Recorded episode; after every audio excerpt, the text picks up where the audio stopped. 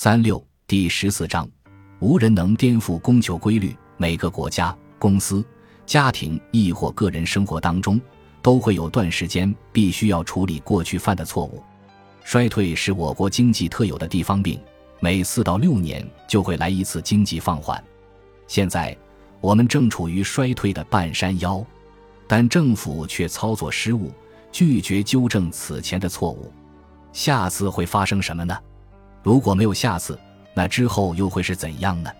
美国已弹尽粮绝，下次我们的问题会更糟，因为债务会像滚雪球般越积越多，会有更多人走上街头尖叫、恳求这个国家将失去财政资源来解决他们的不满。不久的将来，世界粮食价格将会更高，部分源于全球各地的粮食库存太低。如果老天爷不配合，则库存还将回落，粮食价格会更高。政客们会将此归咎于邪恶的投机者，但事实则是，粮食价格若不高些，农民也不会有新产量。如果可怜的尝试种小麦的农民坐在那儿说：“我的小麦只能卖三美元”，他肯定不会去种仅种植成本就要花四美元的小麦。但如果小麦的价格涨到了八美元，全世界所有种小麦的农民。甚至一些不种小麦的农民都会抢着去种小麦，这期间，你我将会因昂贵的面包而愤怒。但如果我们不花那么多钱，我们也没法买到任何面包。世界即是如此运转了数千年，苏联试图践踏供求规律，结果却是他们没有得到任何东西，物资短缺已成为日常生活的现实。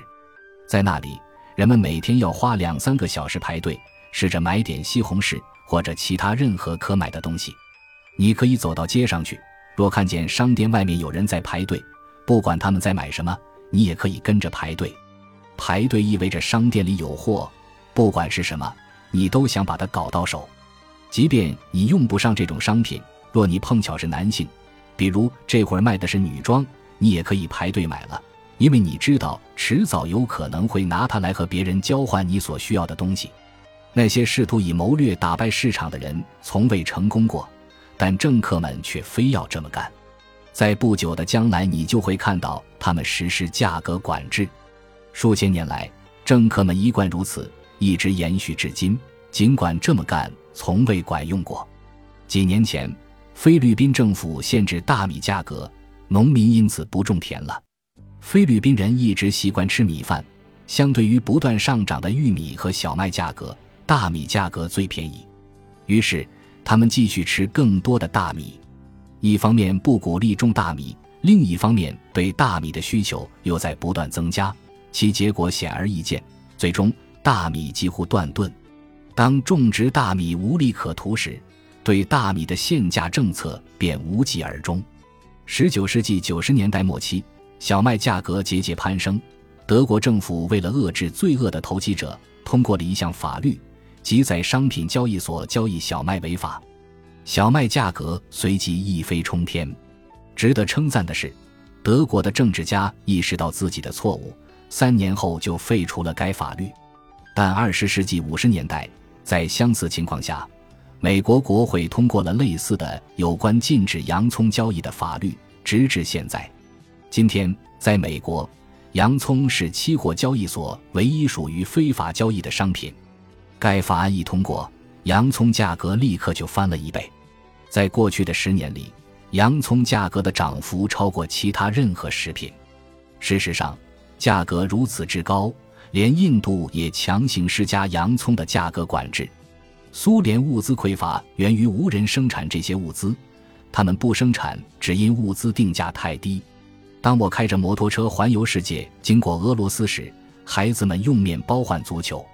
面包的价格被人为设定在一个极低的水平，一串烤面包的价钱比一个足球还便宜，所以在那儿人们在街头踢面包。在苏联，克瓦斯是一种用发酵的面包做成的饮料，并不常见。那里面包太便宜，人们除此之外别无其他。菲律宾人和德国人很快就认识到价格管制注定要失败。苏联直到解体也没意识到这个问题。国际能源署表示，全球已发现的石油探明储量正以每年百分之六的速度递减。这意味着，除非有新的发现，或者类似水力压裂提取工艺得到广泛应用，不然，十六年后不管出多高的价码都没有可买。幸运的是，水力压裂技术至少短期内有助于延长能源供应。类似这样严重的供应问题导致大宗商品市场牛市的来临，商品价格也会更高，动荡也将如影随形。如果是铜价上涨，没多少人会立刻知道这一信息，但若是小麦和糖价上涨，所有人当天就会知道，没人会很开心。这也常常会引发社会动荡。突尼斯、埃及、利比亚、也门、叙利亚，这些仅仅只是开始。伴随全球食品价格上涨，我们会看到更多不满，更多政府倒台，我们也会看到更多国家分崩离析。我在《资本家的冒险》一书中曾写过：当我和佩姬开车穿过埃及时，我们明白了为何街头巷尾的人憎恶穆巴拉克政府。政府的便衣到处都是，扼杀任何首创精神和意义。因为美国的介入，穆巴拉克得以掌权。国内民众对他的反对呼声是如此高涨，以至于无论他是否被推翻或去世。最终都将在这个中东最大的国家引发骚乱。如果你飞到开罗，一路打得到金字塔，然后坐巴士去卢克索，你看不到任何首创精神和意见人士。这一幕发生在两千年秋天。二零一一年，穆巴拉克被席卷埃及的抗议民众驱逐。像穆巴拉克这样根深蒂固的独裁者，现在其国民可以通过接触互联网、各种社交媒体。无限的信息流和即时通信工具来组织政治活动，人们走上街头表达不满，但引燃示威活动的火花不一定是政治行为，更多是经济活动的表现。激增的通货膨胀、高失业率和不断攀升的生活开销，最为明显的是粮食价格的上涨，这些事情都令人深感愤怒。埃及人并不是真的在意美国国务卿希拉里·克林顿是否把他们当作政治受迫害者保护，尤其是美国已支持该政权几十年了。他们真正关心的是，如果面包价格一飞冲天，而他们却无能为力时该怎么办？他们真正关心的是，如果他们找不到工作又该怎么办？这种情况在中东发生了，也会在其他国家出现。我们在欧洲许多地方看到过，美国现在也开始出现苗头，这可不是第一次。一八九四年三月，美国经历的最严重经济萧条的第二年，一位富有的俄亥俄州马西隆商人雅各布·科克塞在华盛顿组织了一次游行，抗议政府面临危机时不作为，并游说国会拨款建立庞大的公共设施。那时正值四年经济萧条高峰期。受1893年恐慌的影响，国家有多达十五的劳动力失业。在经济萧条结束前，大概有一万五千家企业倒闭，包括五百多家银行和多家国家铁路的优质资产，如联合太平洋、北太平洋、爱奇森、托皮卡和圣达菲等。众所周知，那年春天，来自全国各地的数千名失业工人组成了多个团体。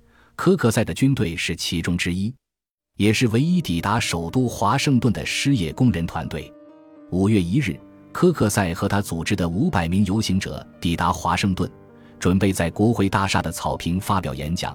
示威者遭到警棍袭击和殴打，并被驱逐。科克塞和其助手遭警方逮捕，在监狱里待了二十天。政府对其唯一持续有效的指控为践踏国会大厦前的草坪。三十八年之后，即一九三二年春天，匹兹堡罗马天主教一位名叫詹姆斯·雷肖考克斯的牧师带领两万五千名失业的宾夕法尼亚人在华盛顿游行，同样游说国会建立一个公共工程项目。这是当时首都最大的示威活动。考克斯还在那年作为失业党首个总统候选人参加了竞选。在总统大选前两个月，考克斯退出选举。转而支持富兰克林·罗斯福当选。一八九四年，在雅各布被捕八天后，他的演讲被曲解成国会纪要。雅各布·考克斯在演讲中援引一位未具名的美国参议员的说法，其认为长达十四世纪以来，富人更富，穷人更穷。到本世纪末，生存竞争将变得更加冷酷无情，中产阶级因生存压力不堪重负，并因此而消失。这话听起来很熟悉，对吗？最近自称为占领华尔街的运动，则来自同一剧本。我们还没见过这类抗议活动的终结。现在，我对这一运动的起因持不同意见。他们宣称百分之一的人口拥有太多的国家财富。我的回应是，百分之五十的美国人根本就不支付联邦所得税。攻击那百分之五十的纳税人，对我来讲似乎并非解决问题的办法。至少有些人在工作、储蓄、投资，他们纳税，并且创造就业机会。不是让那些无家可归者去推倒别人家的房子，亚伯拉罕·林肯说，而是让他努力工作，建设自己的家园，这样通过实力来确保他自己的房子建好时能安然无恙。对于那些喜欢重伤亿万富豪的活动家而言，我会举一些简单的例子。最近，根据一家交易机构编制的列表，亿万富豪创立的四十二家美国上市公司在全球雇佣了超过四百万名员工。二十世纪六十年代中期，在英国，首相哈罗德·威尔逊的内阁正考虑有必要创建国家半导体行业。当时人们认为计算机和半导体是未来的发展趋势，但内阁决定停止推进该计划。其原因就像其中一位部长解释的那样：“如果我们发展半导体工业，部分人会非常富有，这并不符合我们创造百万富翁的政策。”当然，十年后英国破产了。每个国家、公司、家庭亦或个人生活当中，都会有段时间必须要处理过去犯的错误。衰退是我国经济特有的地方病，每四到六年就会来一次经济放缓。现在我们正处于衰退的半山腰，但政府却操作失误，拒绝纠正此前的错误。下次会发生什么呢？如果没有下次，那之后又会是怎样呢？美国已弹尽粮绝，下次我们的问题会更糟，因为债务会像滚雪球般越积越多，会有更多人走上街头尖叫、恳求这个国家将失去财政资源来解决他们的不满。本集播放完毕，感谢您的收听，喜欢请订阅加关注，主页有更多精彩内容。